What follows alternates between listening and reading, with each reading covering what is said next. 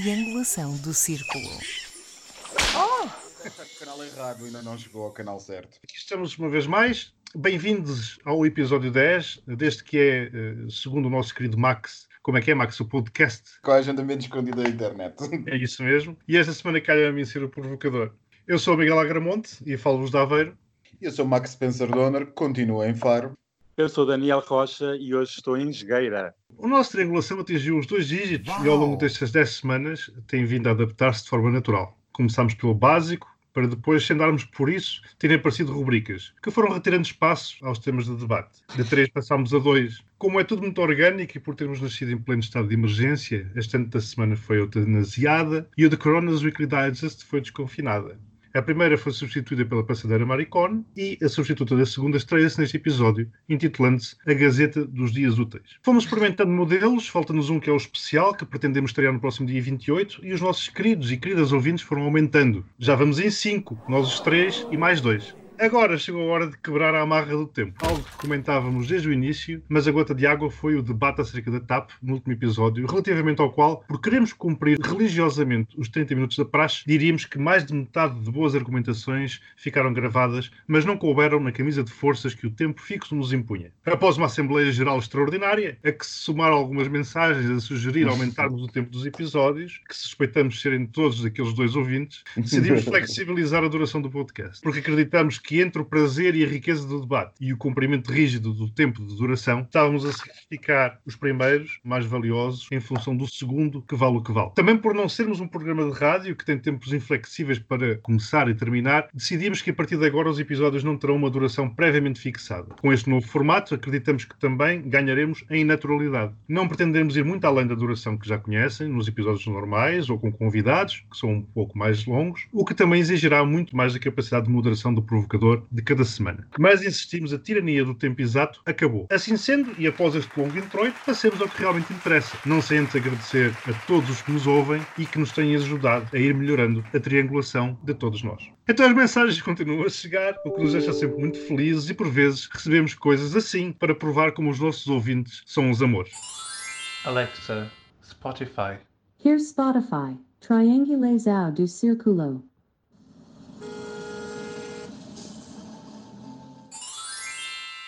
Para esta semana escolhemos um e-mail que nos chega de um dos cantos de Portugal que diz o seguinte: Olá, colegas. Ouço o podcast de vocês religiosamente. Devo ser o ouvinte mais piedoso. Eu adoro muito, pois fico bem informado. Gosto da abordagem militante. No Brasil, eu participava do Levante Popular da Juventude. É babado, precisam conhecer. Chegando aqui há dois anos atrás, participei na segunda marcha LGBTQIA+XZ de Bragança, Portugal. A minha dúvida é a seguinte: além disso, em que mais me devo engajar no que tange às gays? Existe alguma Associação Nacional Babadeira? Pierre. o que é que ele quer dizer por associação babadeira? Babadeira. Babadeira é uma coisa babadeira, assim. Babadeira. Babadeira. Babadeira é uma coisa assim bacana, assim, uma coisa que arrasa, uma coisa Fixe, pronto, muito fixe.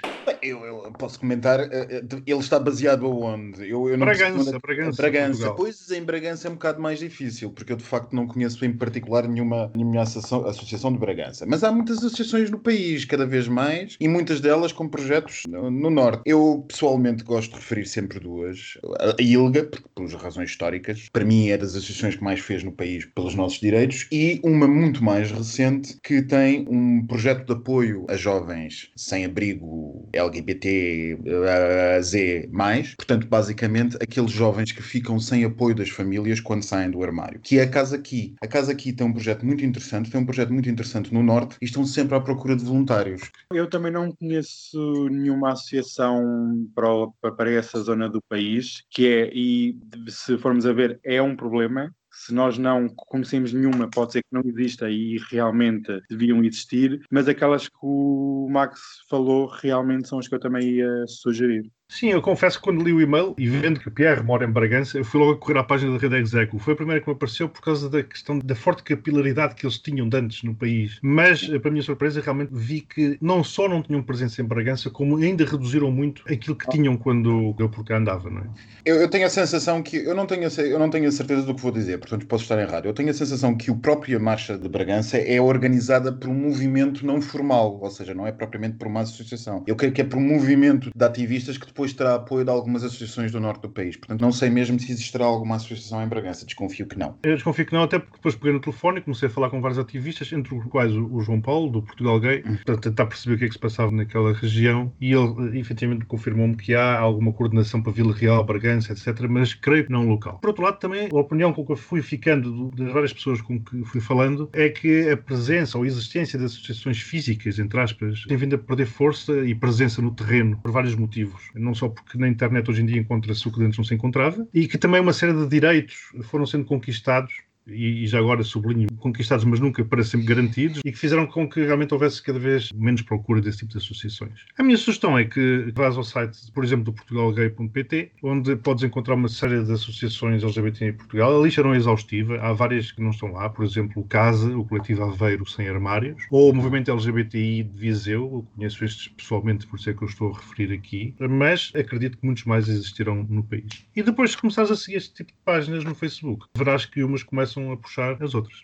A Gazeta dos Dias Úteis. Na segunda-feira, meteram o Trump no bunker. Com os protestos no relevado, apagaram as luzes da Casa Branca e enfiaram o Trump no buraco. Aquele valentão que grabbed them by the pussy. Na terça-feira, tivemos o silêncio do Mexia.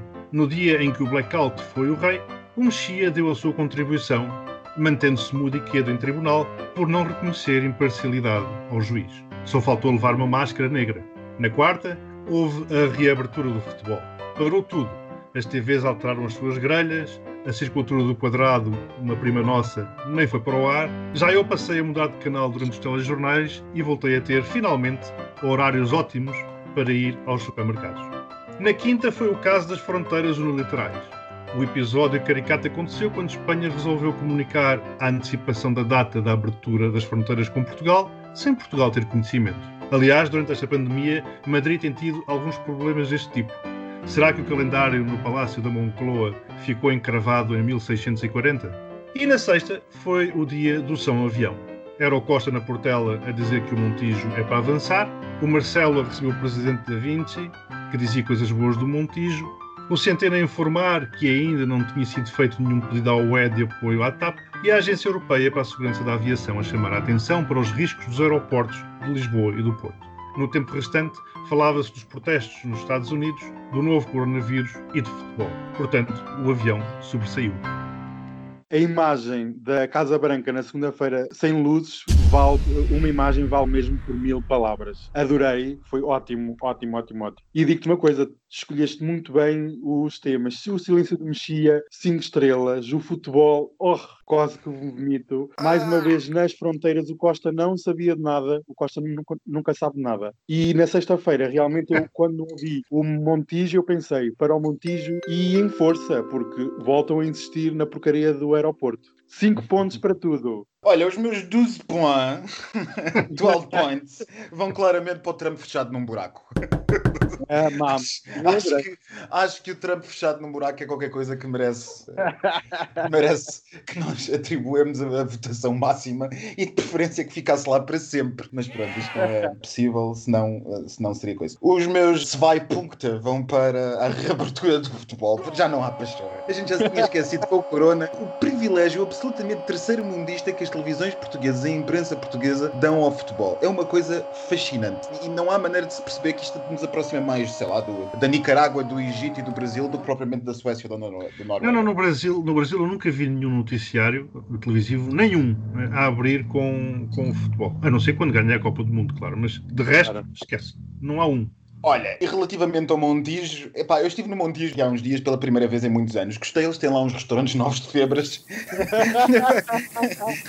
Pode ser que dê jeito quando eu sair do meu voo da Ryanair de Charleroi para o Montijo. Disparate autêntico o aeroporto de Montijo. Eu não percebo porque é que nós continuamos a insistir neste ponto. Mas ponto, 4 points. Bom, então já que tanto gostaram de Trump no buraco, há um tema que é incontornável esta semana, aliás foi transversal toda a semana, começou inclusivamente no final da semana anterior, começou com aquele assassinato, aquele, eh, nem sei, devia haver uma palavra mais forte do que assassinato, de, George Floyd, por um polícia Execução. norte-americano, Execução. eh, bem visto, por um polícia norte-americano que desencadeou uma onda de protestos contra o racismo que rapidamente se espalharam pelo mundo. Este facto, bem como todos os que dele decorrem, tem tido impactos importantes em diversas áreas e, portanto, eu acho que este é um tema incontornável para este episódio do, do Triangulação. Já agora permitam-me falar do racismo, porque eu, enquanto branco, tinha e terei muitas dificuldades em não, tanto em saber que ele existe, para me opor totalmente a tal ideologia, como é óbvio, mas em percebê-lo. Mas tal situação era mais aguda até o dia em que fui jantar com um querido amigo num dos restaurantes mais famosos gays de São Paulo. E então estávamos os dois sentados à mesa, em amena cavaqueira, como sempre fazíamos, até que ele me perguntou: Já reparaste que somos alvo eh, de muitos olhares? Sinceramente, não tinha reparado em absolutamente nada, porque eu também nunca me apercebo dessas coisas. Vocês conhecem as minhas distrações. Mas passei a prestar mais atenção, e assim acontecia. E talvez fosse sugerir por ele ser o rapaz mais bonito, e é verdade, estava ali no restaurante. E ele respondeu-me, ele riu-se e respondeu-me: Não, não, é porque eu sou o único preto. E assim era. Depois daquele dia, nunca mais, juro, nunca mais observei o mundo da mesma forma. Portanto, antes de dizermos que não há racismo, que até há cotas, que não sou racista, mas ou outras coisas do género, lembrem-se do que se passa connosco, LGBTs, da dificuldade que os heteros bem intencionados, porque dos outros naturalmente não vale a pena falar, têm em perceber a LGBT-fobia, porque só nós a sentimos, tanto a descarada como a velada. Da mesma forma que só os negros poderão sentir o racismo. A minha primeira provocação é a seguinte: o copo finalmente transbordou nos Estados Unidos? Eu acho que, sinceramente, o corpo não transbordou nos Estados Unidos. Os, os, os, Estados Unidos têm sido uma sucessão de eventos destes. Pronto, ok, é verdade. Nós temos aqui uma situação que não tem paralelo em termos de altercação pública pelos vistos e segundo a imprensa norte-americana desde a morte de Luther King. Sim, parece haver mais raiva nas ruas, mas também há mais raiva acumulada. Nós estamos ao final de uma presidência que incentivou cavou fundo as diferenças entre os americanos, apostou na cisão dentro da sociedade americana, apostou num discurso violento, num discurso radicalizado e é natural que as reações das pessoas também sejam mais radicalizadas e mais polarizadas. Eu não acho que chegamos ao transbordo do copo na América. Por simplesmente a América está, os vários parafusos estão a saltar na América e ela está sob pressão. A questão racial é apenas mais uma daquelas que está em franca pressão, mas é um país acossado com uma irresponsabilidade política gigante, com uma pandemia galopante e com os problemas de sempre os problemas históricos de sempre centenários. É o que me parece, não sei quanto a vocês. Tu não achas que para isso poderá contribuir de alguma forma o confinamento e todas essas pressões acrescidas que a Covid-19 trouxe? Eu não sei, eu não, não, sinceramente não sei. Se calhar os psicólogos que até já cá tivemos um a falar sobre o assunto poderão falar melhor do que nós sobre o assunto. O que é facto é que o confinamento, já nós percebemos, e as quarentenas afetaram, pelo menos no mundo ocidental, muito mais determinados setores sociais do que outros. Limitando rendimentos, limitando vivências, limitando experiências, limitando capacidade de estar com as pessoas que mais próximas do que outros setores sociais que passaram relativamente incólumes por, por isto. Ora, isso é natural que tenha um efeito. Quando mais não seja num efeito de frustração e neurastenia social de determinados níveis da sociedade. É possível. Se na América, historicamente e culturalmente, nós sabemos que um dos setores sociais mais atingidos é justamente o dos afro-americanos, então não me surpreenderia que houvesse uma correlação entre o confinamento, a queda das questões económicas, o disparo do desemprego na América a níveis nunca vistos, pelo menos desde a crise de 29, aliás, já superiores à crise de 29, e o que está a passar. Não me surpreenderia. Agora, nós não temos dados para perceber se serão exatamente essas as razões ou não. Ou se não será basicamente um coquetel disto tudo. Eu acho é que nós assistimos em direto à falência do Império Norte-Americano. Conseguimos ver, como o Miguel estava a dizer, o coronavírus e a pandemia expôs as fragilidades económicas e expôs as desigualdades económicas que muita parte da população já sentia antes da pandemia e, como o Max diz, que agora ficaram agravadas devido ao elevado número de desemprego e ao elevado número de quebra de das famílias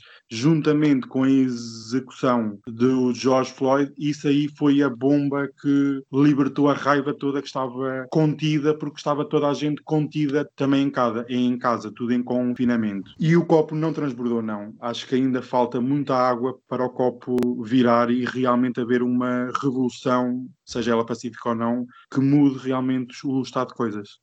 É, porque realmente nós vamos vendo o Trump a tomar uma série de opções políticas e estratégicas eh, que deixam antever uma falta de liderança e de coesão nacional, não é? Aliás, ele tem vindo a ser acusado pelas mais diferentes pessoas e setores disso mesmo. Portanto, isto, até aqui nada de novo. Agora, a minha questão é realmente se isto não deixa o caminho livre, ou ainda mais livre, para os discursos populistas, que então, esses sim, possam vir a fazer transbordar o tal copo. Eu, eu não sei se vai passar por uma, umas medidas mais populistas.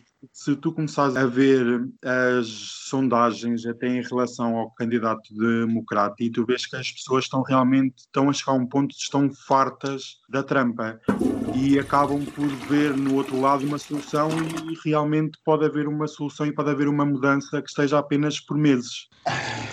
Posso ser o, o, o pessimista de serviço ou nem por Claro, isso? sempre.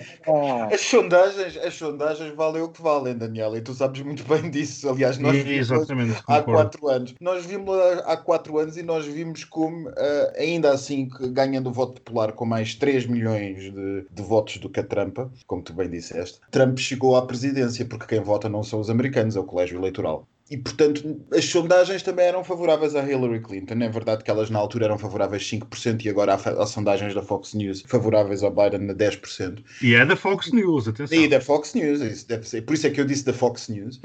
Mas ainda faltam quatro meses, ou cinco ou seis meses, não sei, eh, para, para as eleições. É muito mesmo, muita coisa pode acontecer. Isto faz lembrar um bocado, o paralelismo, um bocado o House of Cards. Esta É. Casa Branca já demonstrou que é capaz de muita coisa para fazer voter suppression e para artilhar-se em determinados estados e para conseguir o que quer em determinados estados. Ohio, Connecticut, coisas assim do género. E, sinceramente, as sondagens são favoráveis ao Biden e aos democratas, mas eu espero, sinceramente, também que os democratas já tenham aprendido com a lição da campanha da Hillary Clinton e já tenham percebido que sondagens não quer dizer absolutamente nada com este tipo de candidato e com este tipo de política em que nós estamos. Não quer dizer mesmo absolutamente nada. Porque foram, como eu digo, 3 milhões favoráveis a Hillary Clinton, a mais do que com Trump, mas no fundo o que levou ao balanço do colégio eleitoral a favor de Trump, salvo erro, foram 27 mil votos apenas num Estado, que deram todos os votos desse Estado a Trump. Portanto, nada está garantido, antes pelo contrário. Eu continuo a achar que a eleição de Trump é bem possível e a cada dia de radicalização de protestos ela torna-se ainda mais provável. Mandar, Exatamente. exatamente. mandar,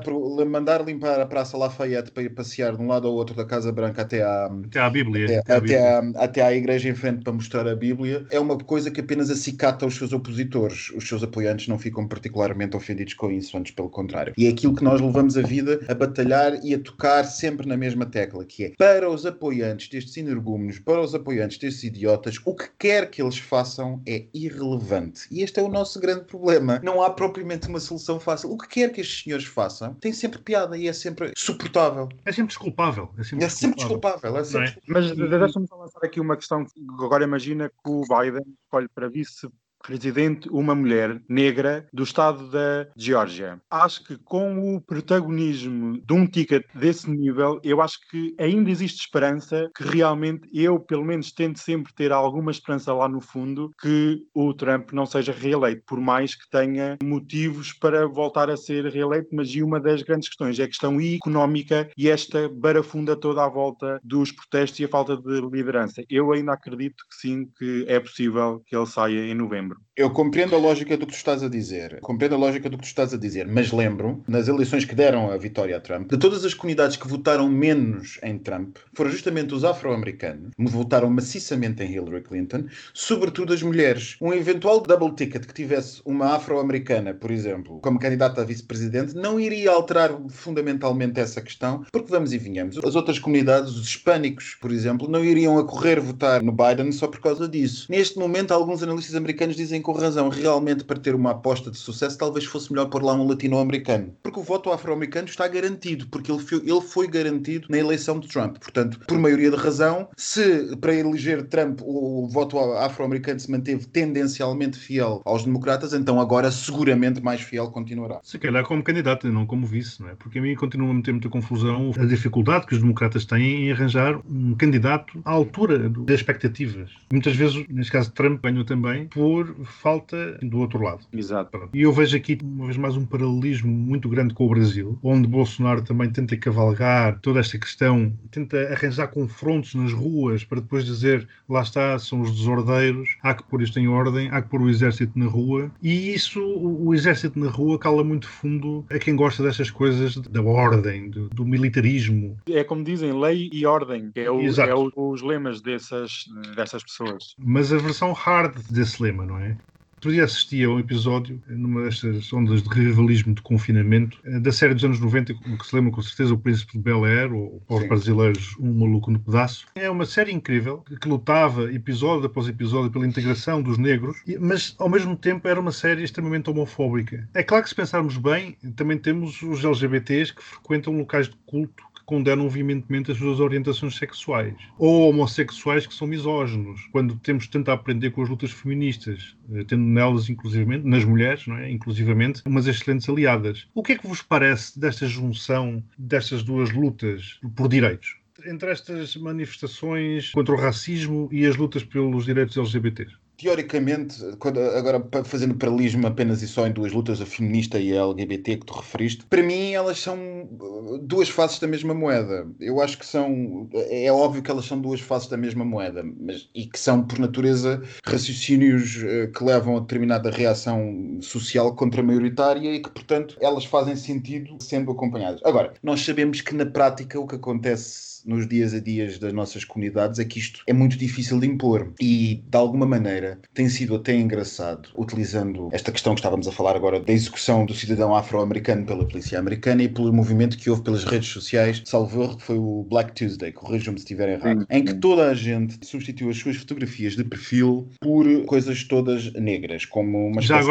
agora, permite-me só aqui uma interrupção. Isso é o chamado ativismo de hashtag. é o ativismo Achas, da hashtag. achas que isso leva a algum lado? A questão não é levar a algum lado. É é sempre bom que as pessoas façam qualquer coisa e manifestem alguma complexidade intelectual do que nada façam. Mesmo que isso não queira dizer absolutamente nada e não leva a lado de absolutamente nenhum. Pelo menos, enfim, mostram algum bom senso e alguma adesão a alguma coisa correta. Coisa que nos tempos que correm já é raro. Portanto, a gente, a gente, chegou, a gente chegou a um ponto em que alguém manifesta a sua adesão a, de- a defender os direitos iguais para todas as minorias étnicas é uma coisa que já é fantástica. Portanto, por muito ridículo que o ativismo da hashtag possa ser. Agora, eu não deixo de reparar, pessoalmente, como vós- vocês também devem ter reparado, e os nossos ouvintes também devem ter reparado, que muitas pessoas são capazes num dia a substituir a sua fotografia de perfil por um pano todo preto e no dia seguinte partilhar notícias do André Ventura sobre os ciganos. Exatamente. Ah, Pronto. Vi vários, vi vários. Eu não, não, não deixo de reparar como muita gente foi rápida, por exemplo, a saber do princípio para o fim os nomes e a soltar por letra a letra o horrível caso do cidadão norte-americano executado pela polícia americana, mas não se lembra do nome de Cláudia Simões ou do senhor Igor Omniuk do CEF do aeroporto de Lisboa. E isso é que é a verdade, Marcos. E Agora essas faz- são as questões que para mim me pareceria que talvez fosse relevante que todos aqueles que estão a pensar nisto se lembrassem. É que nós não sabemos absolutamente nada do que é que se passou com o assunto da Cláudia Simões e também continuamos sem perceber como é que aquele senhor ucraniano caiu, partiu os dentes e, segundo a autópsia, aparentemente morreu da pancadaria que levou de senhores que já não quiseram ir ao ginásio nesse dia porque já tinham feito o seu exercício. E ainda que eu compreenda que o apelo das redes sociais seja muito importante e que todos nós eh, inspiremos aquilo que se passa na América, e a América tem de facto este efeito positivo que é o efeito spillover para o debate público mundial que nós não temos, seria bom que todas as pessoas que com esta energia estão a atirar-se a esta questão da violência policial norte-americana pensassem nos casos que nós temos tido também. Não pense, não, uma coisa não exclui a outra, mas pensassem nos casos que nós temos tido em Portugal e que talvez fizessem um bocadinho de forcing junto das autoridades e do poder político para que alguma coisa seja feita. Porque eu continuo a dizer, é uma vergonha que numa capital do meu, da Europa Ocidental, da União Europeia, um cidadão seja torturado, executado, deixado lá e que ainda por cima as autoridades sejam coniventes umas com as outras Sim, e coisas, coisas tentem, claro, tentem encobrir. tentem encobrir, porque aquilo que foi declarado pelo CEF à Embaixada da Ucrânia não tem nada a ver com aquilo que de facto se passou, aquilo que foi informado pelo CEF ao governo não tem nada a ver com nada com aquilo que se passou, e aquilo que pelos vistos se passou com Cláudia Simões tenha sido o que tiver sido, não passava de apenas uma mulher que não tinha um bilhete de autocarro. Portanto, não há diferença absolutamente nenhuma. Não há diferença absolutamente nenhuma entre o que se passa em Portugal e o que se está a passar nos Estados Unidos. Mas segundo o, o tal senhor do tal partido, a culpa é dos ciganos. E daí que eu diga que as pessoas, no dia seguinte, a porem as suas fotografias de perfil todas negras ou pretas, no dia seguinte estarão disponíveis a relativizar o que se passou no CEF, o que se passou à saída daquele autocarro nos arredores de Lisboa e o que vier para ver nos próximos episódios que o Sr. André Ventura eventualmente queira relativizar. Portanto, sim, as lutas são transversais, mas as pessoas raramente têm essa noção e raramente fazem, atuam com essa lógica, infelizmente. Realmente eu vi muita gente nas redes sociais que não perderam nem um segundo sobre o assunto do CEF e, e sobre o assunto da pessoa que não tinha bilhete no autocarro, mas agora perdem um minuto que seja a pôr a imagem e a falarem com outras pessoas, porque isto realmente é grave o que se passa nos Estados Unidos. Mas nós, para agirmos e para mudarmos alguma coisa, é local, é no Claro. nosso local de residência que nós mudamos e influenciamos o mundo. Agora, este escândalo no CEF, eu não sei como é que ainda não rolaram cabeças a nível de autoridades e toda a gente. Não, não, houve, creio que o diretor do CEF lá do aeroporto e, outro- e alguém foram esses dois, demitiram-se. Aham, Mas- e- mas- ó Miguel, isso não chega. O diretor Não, claro do que CEF não, do não, aeroporto, não. O diretor do Daniel- CEF do aeroporto é um fulano que provavelmente soube no próprio dia do que é que tinha acontecido. Sim, É- sim. É, é, é mas o preciso Daniel está a falar rolar cabeças, pelo menos já rolaram umas cabecitas. Agora, naturalmente, é preciso rolar ca- cabeçonas, não é? É preciso rolar cabeças e é preciso de uma vez por todas, e isto, isto estava outro podcast, analisar o problema de corporativismo que nós temos em vários setores públicos portugueses e sobretudo nas autoridades. Porque há uma situação de encobrimento permanente do abuso nas autoridades portuguesas. E é o que o Daniel estava a dizer. O ativismo contra estas situações tem que começar por aqui. Nós não podemos fazer um hashtag qualquer para, para uma situação que se passou do outro lado do Atlântico, com o máximo de sensibilidade que possamos ter perante aquilo, e todos nós vimos e é horrível, e esquecermos, como o Daniel estava a dizer, o que é que está a passar aqui dentro, à nossa frente, que é tão horrível como tudo aquilo. Precisamos avançar para o tema seguinte, que tem a ver com a corrida espacial pública ou privada. No passado dia 30, eu comentei com amigos o lançamento, a partir do Centro Espacial de Kennedy, da nave Crew Dragon, impulsionada por um foguetão Falcon 9, ambos da SpaceX, que levava a bordo dois astronautas da NASA, marcando assim o retorno ao espaço de astronautas norte-americanos, a partir do solo norte-americano, utilizando tecnologia norte-americana. Eu estou aqui a focar o norte-americano, norte-americano, norte-americano, não é por acaso, e já lá vamos ver mais à frente. Confesso a minha paixão por termos relacionados com a exploração espacial e fiz esses comentários, enfim, por achar que o jejum de nove anos pelo qual a NASA passou estava a levar à perda de protagonismo entre uma das principais potências mundiais, no que respeita ao espaço e, com isto, diminuindo a velocidade de exploração do mesmo. Pelo menos no que diz respeito a voos tripulados, porque, na minha opinião, se estava a criar uma certa acomodação, entre aspas. Com tudo isto, eu estava longe de pensar na polémica que viria a gerar e que achei muito interessante eh, nas rodas de amigos em relação à exploração de viagens espaciais por empresas privadas. E quando dei por mim, os argumentos contra e a favor já estavam a assumir proporções que nunca imaginei. Curiosamente, mesmo entre nós os três, eh, havia opiniões que não eram consensuais. Portanto, e a lá é de início do debate que nunca imaginei, sinceramente, ser viável, começo por chamar a atenção de que, ao longo da história da humanidade, a transferência tecnológica de entidades públicas para as privadas tem sido constante, nomeadamente no que diz respeito às tecnologias de ponta, inicialmente demasiado caras para serem exploradas pelo setor privado, mas que depois acabam por ser absorvidas por este e tendendo a democratizar-se por diminuir de preço e melhorarem a qualidade de vida de todos de uma forma ou de outra. Portanto, a mim não me choca a entrada de entidades privadas nesta área, pelo contrário. Acho muitíssimo interessante, desde que devidamente reguladas pelo Estado, como acontece, aliás, com qualquer setor da economia. Como nota final, segundo pude registrar, os russos cobram à NASA mais de 90 milhões de dólares por assento. O custo da Starliner, da Boeing, se um dia vier a voar, será de 75 milhões de dólares. E o custo da SpaceX por assento é de 55 milhões de dólares. Portanto, 90, 75, 55. E há 14 empresas privadas ativas de voos espaciais. Portanto, a SpaceX é apenas mais uma. O que é que vos parece? Eu adoro. Eu sempre que assisto a um lançamento até fico arrepiado. A série é como ver as caravelas a partirem para o desconhecido. E vemos agora também os foguetões entrarem em mares nunca antes navegados. Estamos numa altura de descoberta e de exploração. E este lançamento marca um ponto geoestratégico para os Estados Unidos e para o mundo ocidental. Estávamos todos reféns da Rússia e a Rússia fazia aquilo que bem entendia. E agora vemos realmente, Miguel, como estavas a falar, de uma transferência de conhecimento, de tecnologia. E a NASA, eu gostaria de fazer o reparo que a NASA foi durante muitos anos um saco de boxe para os votantes, porque é fácil dizer que vamos cortar o financiamento, porque a NASA não dá votos, isto não é um tema que seja muito cool ou trendy. Por isso, a estratégia da NASA de fazer contratos com empresas privadas, neste caso a Boeing e neste caso também da SpaceX, é um bom caminho e é um caminho que nos vai levar realmente mais longe, porque se este passo não tivesse sido dado, este foguetão não tinha sido lançado no dia que foi lançado e ainda hoje estávamos à procura de uma substituição para os Estados Unidos levarem astronautas à estação espacial. E é de salientar que a gama destes foguetões é a que vai levar os humanos a Marte com o Musk. Estou aqui para ver. Eu vou ser o velho do Restelo. Uma coisa não implica a outra, ou seja, uma pessoa ter as suas dúvidas e as suas questões acerca da exploração privada do espaço não implica não admirar o lançamento para o desconhecido e a investigação científica. Nada disso está em causa, Daniel. Eu adoro ver os foguetões a partirem para o desconhecido, é magnífico, é giríssimo. Mas há aqui um problema e para mim, e é um problema sério, e lá está, eu tenho um vício aqui neste podcast que é de vez em quando ser jurista. Uhum. E o Miguel estava a falar de uma coisa que dita fica muito bonita, mas na prática ninguém a faz, que é regulada pelo Estado.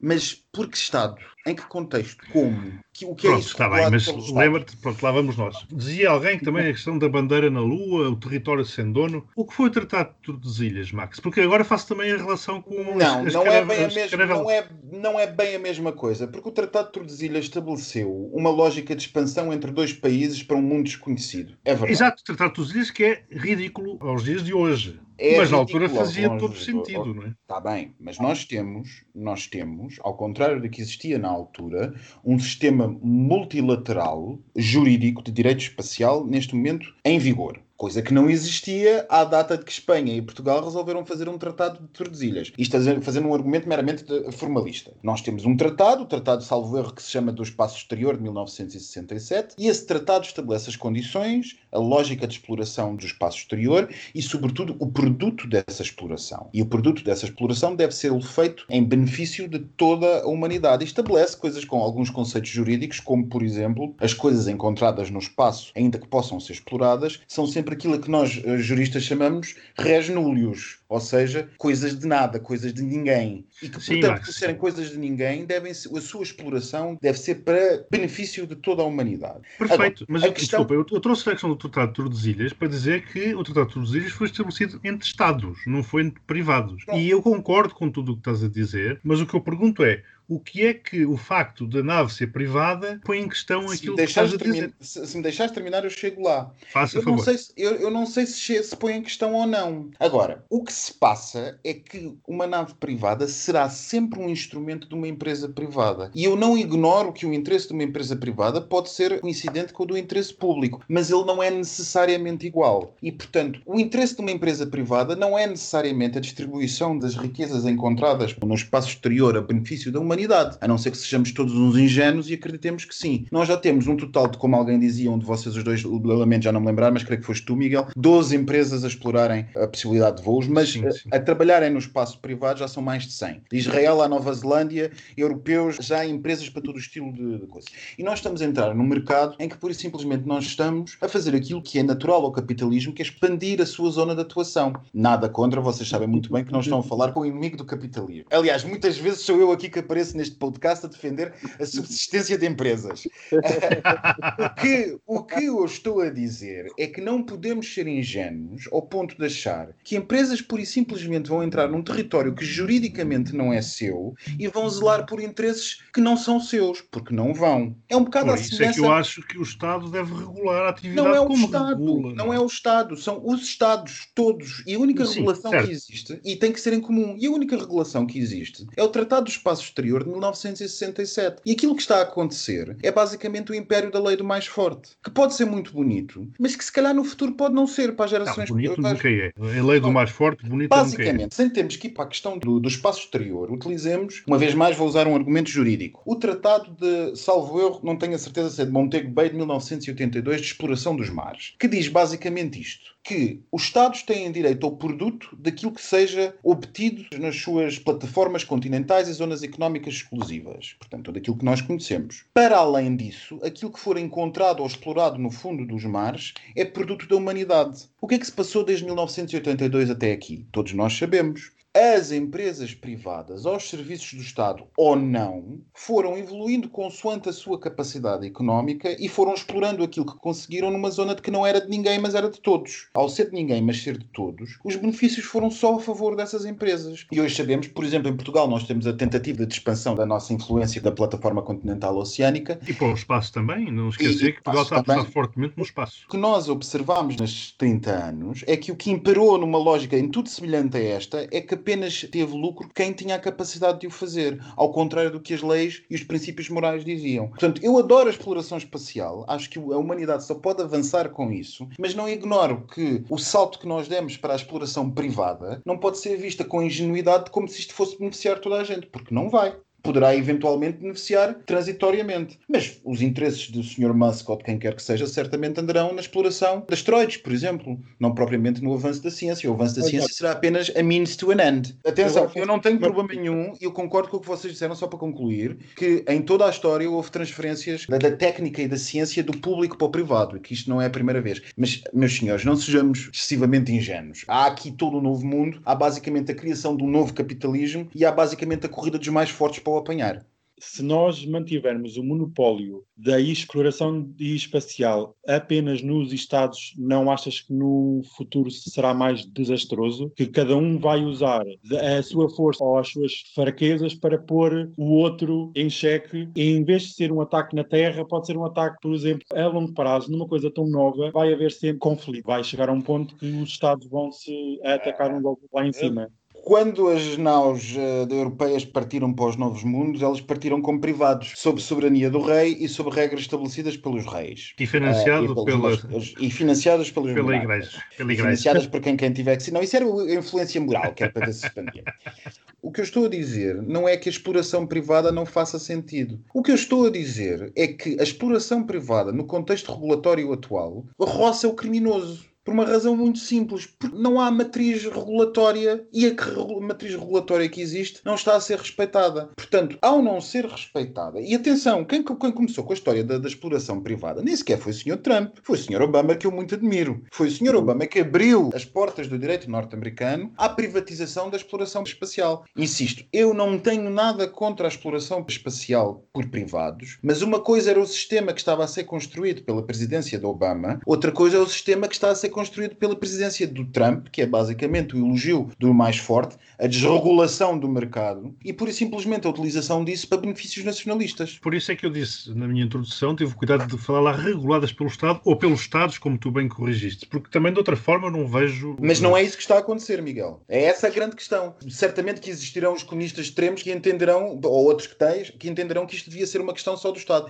Eu não tenho nada contra a exploração privada do espaço. Assim como eu não gosto que as entidades privadas atuem sem regulação cá em baixo, já agora se calhar não atuavam sem regulação lá em cima quando a lei diz que o produto é de todos, de toda a humanidade. Por isso é que Então- trazemos estes temas tão interessantes aqui para a nossa triangulação, que também é serviço público, e por isso é que temos um jurista como, como elemento para nos ajudar a perceber estes detalhes que muitas vezes nos passam ao lado. E mais, a própria administração do presidente Trump tem vindo a público várias vezes, de maneira não, como dizer, inocente, dizendo que o facto das leis internacionais dizerem que as coisas são res também não quer dizer que sejam res comunis, ou seja, res em latim é coisa. Basicamente, e traduzindo, aquilo que eles andam a dizer é o seguinte: o facto da lei internacional dizer que as coisas não são de ninguém também não quer dizer que as coisas são de toda a gente. O entendimento da administração Trump é que, quando se diz que aquilo que é achado no espaço não é de ninguém, mas que é produto da humanidade, então não se está a dizer que as coisas são comuns. O que é um erro e é uma imoralidade, porque basicamente está-se a potenciar a economia do mais forte e a dizer se nós podemos e será nosso, porque nós podemos através das nossas empresas. E estamos basicamente nas tintas poucas leis que nós fixámos nos anos 60 e 70, quando ainda gostávamos de sistemas multilaterais, diziam sobre o assunto. Mas isso é, é a minha matriz. opinião. É, isso é a matriz Trump. Esta é a minha sai, opinião. que sai da, da Organização Mundial da Houve- Saúde, que põe em causa a ONU, etc, etc. Houve um magnífico exercício de propaganda no que toca ao lançamento da exploração privada, aproveitando uma ideia da administração Obama, tornando-a ainda mais desregulada, e foi um magnífico exercício de propaganda em que toda a minha gente embarcou no mundo ocidental como se fosse o relançamento dos Estados Unidos. Não, é o relançamento do pior dos Estados Unidos, não do melhor. Não, tem partes boas, tem partes boas. Tem parte tecnológica. E é o que eu dizia, o- o trazer para os Estados Unidos, eu eu estou convencido que tem partes, tem, tem Mas, partes ó Miguel, boas. vai trazer a exploração tecnológica apenas e só, como, insisto, como means to an end. Ou seja, apenas e só naquilo que for necessário e viável para a empresa. Para Porque nós- aquela. Mas mas a NASA, aquela empresa. repara, a NASA não, não- não desaparece. A questão é essa. Muitos das, dos ideólogos desta solução têm vindo à imprensa norte-americana, os mais extremistas da presidência de Trump, dizendo que no futuro, com o advento desta situação, a NASA deixará de fazer sentido. Mas isso aí é que não faz, para mim é que não faz sentido. Pronto, e aí chegamos. Os saltos são simples, mas o que eu digo é exploração privada, sim, mas dentro de um quadro regulatório comum. Claro, exatamente. Ah, no- no e aquilo que está a acontecer não é isso. Portanto, aquilo que aconteceu, Índia Universal, aquilo que aconteceu foi uma coisa, pode ter sido muito fascinante a gente ver o foguetão ir, mas para mim foi um retrocesso, uma vez mais, no sistema multilateral de relações internacionais. Um retrocesso grave, ainda por cima. Mas pronto, a maioria não o viu assim, talvez por desconhecer o enquadramento jurídico por trás da questão, não sei, não faço a mínima Por isso é que eu achei muito interessante trazer este tema hoje aqui no debate. Daniel, como é que estamos com o nosso passadeira maricona? Passadeira, maricona. Ai, amigas! Hoje tenho um belos temas para vos trazer. Um deles é o Grindr vai deixar de ter filtro para pesquisar a etnia. Eles são tão PC, tão politicamente corretos agora com a onda toda, mas o racismo e xenofobia continuam nos pis. Não se preocupem, que não vai desaparecer de um momento para o outro. No blacks, no femmes, no Asians. E, exatamente. No É, esta semana quase que vimos o Presidente Marcelo da Vental Continuando nas sexuais. houve um encontro super discreto e fora do meio entre o Presidente Marcelo e o grão-mestre da maçonaria Ah! da- do, do GOL. E entre os temas para discussão estavam a pandemia, claro, obviamente, e a despedida do grão-mestre, que foi-se despedir do Presidente Marcelo. Ser influencer é isto mesmo, é entrar pela porta lateral, não estar na agenda oficial e entrar e falar sobre temas que lhes bem interessam. É a segurança social. Chegar a um sítio e pronto, ser conhecida socialmente. Outra coisa que eu também vos trago aqui, amigas, está na moda os cinemas drive-ins, quando a pessoa vai de carro. Houve um já em Oeiras e agora em agosto vai haver em Lisboa, no Porto e em Espinho, para respeitar a etiqueta do engate automóvel só após o fim do filme. Não é durante nem antes. Então, mas não podemos dar toques de travões durante o filme? Não tem que... de luzes. Mas por isso não incomoda muito. O problema é aquela cotovelada elegante na buzina a meio do suspense. Queria deixar uns muito grandes para o António Mexia e para o João Manceneto. O povo está com vocês, amigas. Saiam daí. Isso é um... um- um- um-